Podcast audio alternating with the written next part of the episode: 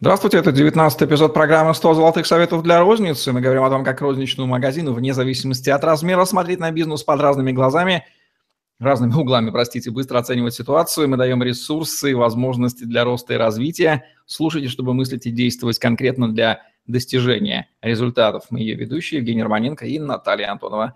Наталья, здравствуйте. Здравствуйте, Евгений. Здравствуйте, коллеги. Не устаем мы говорить про ассортимент, множество позиций, нужно как-то оптимизировать, как провести анализ и оптимизацию ассортимента, тема нашего сегодняшнего совета. Ну, начнем с анализа, Наталья. С чего здесь нужно начинать? Я думаю, что сначала стоит э, для себя, ну, поговорить об ошибках, да, то есть э, вообще, ну, ну, сформировали ассортимент, э, есть у нас ассортимент, и а зачем вообще что-то анализировать, оптимизировать, и так сойдет, да, как думают ну, некоторые, многие, и, ну, или поступают там, ну, вот у нас тренды, коллекции, я все знаю, и бу-бу-бу. А потом получается, что не очень эффективная работа, прибыли нет, и беда, беда, беда. Итак, про ошибки. А, одна из таких э, серьезных ошибок, это связанных с ассортиментом, это перегруженность. Это желание впихнуть невпихуемое туда, куда это не надо делать. Да, то есть две площади не позволяют. То есть э, особенно эта ошибка э, сквозит э, в небольших магазинах у дома. А, это вот такие магазины ярмарочного типа, такие вот небольшие, где вот, ну, вот, ну, вот надо все, и что больше заработать, и непонятно, ну, то есть непонятная структура ассортимента, непонятно про что этот магазин. Это вторая ошибка вот этих небольших магазинов. А, а, другая история про то, что а, нет структуры ассортимента, и а, она вытекает из второй, получается, что неправильное соотношение товарных категорий, э, их ролей, а, что искажает позиционирование, неправильное присутствие по структуре ценовых категорий и марок а, само по себе, а, ошибка позиционирования. Ну, то есть получается, что мы говорим о себе, мы вот такие, а по сути представлено у нас другое, то есть такое ложное, такое ошибочное позиционирование. А, люди приходят и не понимают, то есть, что это у нас, то есть вот это такой разрыв. А, неэффективная работа в многоформатных а, магазинах, ну, то есть магазинах разного формата, это копирование ассортимента без учета локации и специфики географического расположения, специфики клиентов данного региона, э, инфраструктуры района э, и так далее, и так далее. А, неэффективная работа в условиях дефицита. Что я имею в виду? А, есть такие товары, которые очень хорошо продаются, да, и а неопытные управляющие или менеджеры, которые заказывают, пропускают тот момент, когда ну, то есть, что он продан. И если график поставок налажен, а, то есть, допустим, там, ну, понедельник и пятница, заявки, поставки вторник и суббота, ну, то есть в другое время и смотреть никто не будет, а если товар, который хорошо продается, вымывается ассортимент, мы приходим к тому, ну, вот из последнего моего клиентского опыта в субботу хотела я шашлык сделать, прихожу в магазин у дома, мяса нет. Суббота, 12 часов там дня. И, на, и объявление. Принимаем заказы на мясо. Думаю, интересно, когда мне мясо привезут, если они к выходным не смогли подготовить сезонный ассортимент, ну, ключевой. Да, там есть уже намаринованная какая-то история, которая в полтора раза дороже. Мне она абсолютно не интересна, я хотела приготовить сама. То есть мясной продукции в магазине у дома который в радиусе 8 минут, там даже 10-минутной ходьбы, ближайшего магазина больше нет. Итак, ошибок в ассортименте поряд достаточно, вы основные перечислили. Да. Как понять, что они совершаются? Собственно, в этому и призван а, этой задачей решить анализ.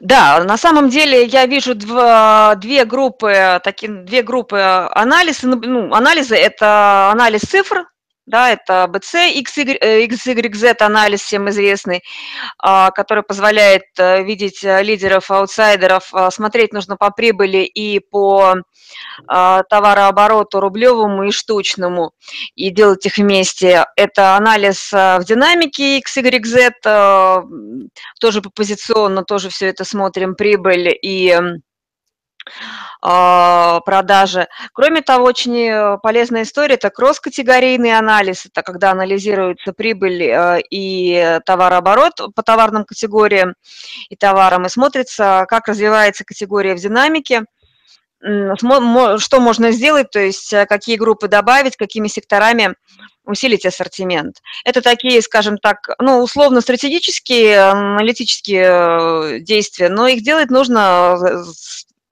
периодически, то есть раз э, в квартал, раз, ну, там, э, в годовом планировании, то есть уделять этому время. Но по, по большому счету, если брать еще оперативное управление, то ежедневный анализ продаж а, по позиционно, по группам, с учетом сезона, а, причем вот я одну ошибку не назвала, это ошибка, скажем так, э, а, оптим...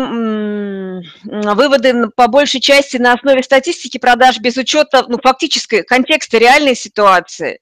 То есть, э, ну вот, заказываем то, что было всегда, вводим в ассортимент в сезон, что было всегда, и тем самым теряем а, продажи ну, колоссальные в сезон. То есть отсутствие а. изменений, какая-то традиционность такая. Да, да, да, да, да, да. Причем здесь анализ э, и оптимизация ассортимента, я говорю, смотрим, чем торгуют конкуренты и смежники. Ходим и других смотрим. Зачем? А, а затем, чтобы ввести товар, который подходит под наше позиционирование к нашим целевым сегментам, и продавать э, больше, увеличить чек. А, из последнего вот клиентских последних работ а, только за счет а, введения нового сезонного ассортимента, причем сезонного с учетом ну, календаря, то есть это товары для дачи, эм, для пикника, плюс сезонный с его, с его отраслевой спецификой, мы перевыполнили план на 10% по товарообороту и на 15% по, по доходу который мы себе поставили, и решили, что в следующий месяц мы увеличим план, ну, то есть свой, так, ну, свой коридор, то есть мы оставим этот, как, тот, который стоял как минимальный, а поставим, ну, коридор побольше, процентов на 10, а, вот, ну, то есть посмотрим, что можно еще, то есть какие у нас еще запасы прочности. Это мы только ввели товар, то есть, причем, то есть, э, это я еще условия не проверяла, то есть, насколько они вот введены, то есть, на лучших условиях. Может быть, можно было там закупиться лучше и дешевле. То есть, это просто вот, ну, на прежних поставщиках, ну, так, на, за, за две недели мы ввели сезонный товар. Это отличный результат, то есть и мы видим, куда двигаться. Кроме того, что еще анализировать, это мало имеет отношения, по большому счету, к, к анализу ассортимента, но позволит э, оптимизировать ассортимент. Это анализ структуры чеков, и анализ как таковых чеков а, за, за определенную сумму, то есть что покупают вместе, что покупают, э, что докупают. Это опять э, для оптимизации ассортимента нужно изучать своих целевых клиентов и изменения их предпочтений, то есть это к ассортименту ну, прямого отношения не имеет, но для того, чтобы оптимизировать э, ассортимент, что-то менять, нужно знать, а, для кого и зачем. Вот. И еще один из а, критериев, который нужно смотреть во время оптимизации ассортимента, это эффективность использования торговых площадей. Вот, то есть, и изменится ли что-то, если мы изменим ассортимент и изменим его представленность и расположение в магазине, что изменится и как, как это повлияет на прибыль, на продажи, на проходимость и так далее, и так далее. То есть это вот э, эластичность ассортимента, эластичность торговых площадей. Я предлагаю поговорить об этом подробнее в одном из следующих подкастов. Э, то есть можно использовать тот ресурс, который у нас есть, меняясь внутри, э, в рамках... Ну, да, эта идея абсолютно ясна. Что в себя включает понятие оптимизации ассортимента? Какие ключевые телодвижения и в каком направлении должны делаться? Давайте раскроем смысл этого. Ну, во-первых, оптимизация. Это что такое? То есть это чтобы э, был оптим, опти, а, а, ассортимент соответствовал ожиданиям наших потребителей те, которые, на которых мы нацелились, те, на которых мы работаем, те, которые у нас живут, исходя из зоны там охвата, те, которые к нам приезжают, то есть в соответствии ожиданиям. То есть отсекаем все лишнее, все, что им не интересно, соответственно, они не будут покупать. Ну, ну, можно, только тут вот с, отсекаем нужно очень аккуратно, потому что если мы вдруг отсечем там а, а, определенные торговые марки, определенные товары, может получиться так, что к нам, к нам никто не приедет. То есть, э, и поэтому а, второй, получается, блок – это работа с э, построение и изучение оптимальной структуры ассортимента и ролей товарных категорий, которые э, представлены на нашем магазине. А если, ну, помните с предыдущих подкастов, то, что каждая роль товарной категории играет определенную, решает определенную задачу магазина. И как для магазина имеет роль, так и для выбора покупателя игра, э, играет роль то есть имеет значение для выбора покупателя. Поэтому структура ассортимента, а, на кого мы работаем, и по большей части а, товарооборот и доход на квадратный метр, насколько мы эффективно используем а, на каждую позицию попозиционно, не, не только на товарную группу или отдел, да, а по позиционно. Я, конечно, понимаю, что для маленького магазинчика вот так вот глубоко так погружаться – это высший пилотаж, ну, если не Но хотите... это не высшая математика, это, об... это обычная арифметика, собирание статистики, благо, благо показателей-то хватает, их надо, а, коллекционировать, б, анализировать, дальше применять управляющее воздействие. Это задача управления ассортиментом. Ну, согласитесь, да, что если у вас а, магазин 100 квадратов и есть определенный, то есть, есть там действительно есть отделы, только нужно понимать, то есть а, какие у вас отделы, для кого, почему, как они устроены. Квадратов у вас гораздо меньше, и потом из квадратуры переходить в плоскость, то есть а, можно по ганажам еще эффективность мерить. Тут вопрос, для чего это делать, то есть что мы хотим узнать. То есть хотим узнать, насколько мы тут эффективно на своих там трех квадратах разместились, или если мы, допустим, а, говорим про магазин, допустим, дверной розницы, ну, то есть тут там вообще другая история, там а, сколько можно брендов представить, то есть э, там набирается уже, ну, пакет контрактов, там другая логика. То есть э, в каждом конкретном случае оптимизация ассортимента будет разной. А что это целевой функции оптимизации? Это там максимум прибыли и выручки с одного квадратного метра? Да, или, максимум, да. или здесь много разных метрик, которые друг друга балансируют? Ну, я бы говорила бы об эффектив... товарообороте и доходе с квадратного метра. Это отличный показатель, который позволяет понять, насколько мы эффективны. Ну, вообще, да, чем меньше магазин, чем больше он генерит выручки, э, внутри меняя ассортимент, э, в общем, понятен, да. Одна, одно и то же здание, грубо говоря, одно приносит миллион рублей, другое 10 миллионов рублей, да. Почему? Внутри, внутренности ассортимент. И, в принципе, зная вот эти показатели, да, по, по товарным категориям и позиционным, можно э, принимать решения о других форматах. Ну, грубо говоря, то есть, вот если говорить о компании Spar, да, Spar развивается в нескольких форматах. Это и крупные гипермаркеты, Интерспар, по-моему, если не ошибаюсь, э, супермаркеты Spar и э, магазин у дома Spar. И есть маленькие, вы знаете, вот, ну, квадратов 20, маленькие такие спары, они располагаются вот на железнодорожных станциях, и там, ну, такой ассортимент, ну, так вот, на перекус на, для, э, для быстро бегущего человека, который на бегу покупает и там, ну, ест или там, ну, вот, либо с собой берет, то есть и форматы, они абсолютно, там разный ассортимент. А способен ли опытный эксперт, такой как вы, путем мгновенного сканирования ассортимента понять, что здесь вот в этой торговой точке X – в этом месте, конкретное время, ассортимент не оптимален, и указать, где именно как, э, или это надо погружаться в цифры и смотреть невидимые вещи какие-то? Я бы посмотрела цифры. Почему? Потому что, то есть вот даже из своего опыта с работы с клиентами, что вижу, то есть а, визуально считывается одно, ну то есть клиент видит одно, а когда погружаешься в цифры и в анализ а, модели продаж, а, с, почему именно так, понимаешь, в чем логика? То есть вот у меня одного из клиентов, у него магазин, все для надежного хозяина. А паровозная категория, оказывается, смесители ну, приоритетная. Ну, то есть паровозная, она не для клиента, она для него.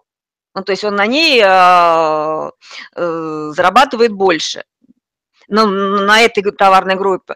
А все остальное там, ну, то есть, э, там, ну, грубо говоря, там не очень дорогой товар, дешевый, там всякие дюбеля, там расходники, бу-бу-бу, в пределах там, ну, то есть средний, ну, средний чек получается там около 300 рублей. Это очень маленький чек при его проходимости а зарабатывает он на другом. И там, то есть эту модель я бы ее никогда бы не увидела, если бы не погружалась в цифры, в, цель, в анализ клиентов, в анализ, ну, в динамику, если бы мы конкурентов не посмотрели какие-то вещи, вот, ну, то есть, чтобы понять, э, за счет чего можно, то есть, что делать дальше. То есть э, можно говорить, что я волшебник, я тучи разведу руками, я этого сделать не буду, потому что я не волшебник, я принимаю решения, основываясь на цифрах и фактах. Вы эксперт-аналитик, вот почему здесь важно слово аналитик, я сейчас понял. Вряд ли владелец магазина, который погружен в кучу текучки способен вот таким вот отстраненным аналитиком посмотреть. Это задача невозможна. Это как вот раздвоиться, стать пациентом и врачом одновременно. Ну, риск того, что вы уйдете в заблуждение, велик. Поэтому без третьего лица, мне кажется, невозможно а, эмоционально не вовлеченного в ваш ассортимент, в ваше детище, в ваш бизнес невозможно понять, оптимален ли ассортимент. Поэтому да, да.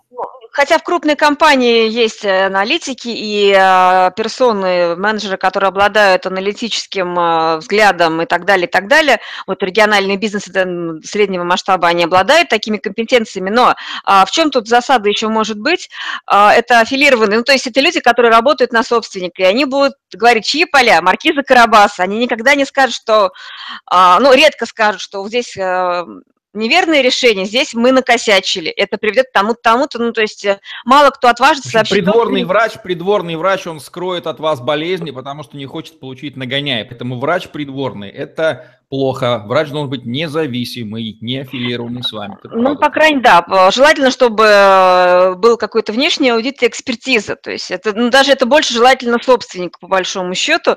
Хотя в последнее время я вижу, как региональные управляющие, региональные менеджеры, они активно прибегают к к аутсортингу, то есть определенные функции отдают на аутсорт, э, чтобы получить достоверную информацию. Это здорово.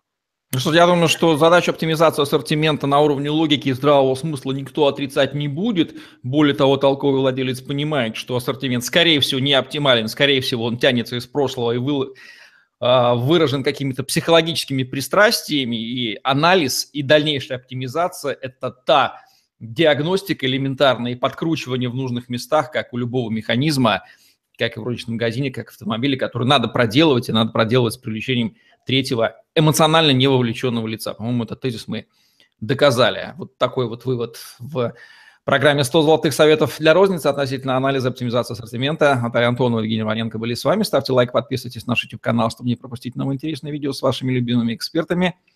Что делать с вашим ассортиментом? Вы знаете, уделяйте ему внимание. Это позволяет повышать выручку магазина с одного квадратного метра. Всем спасибо, всем пока.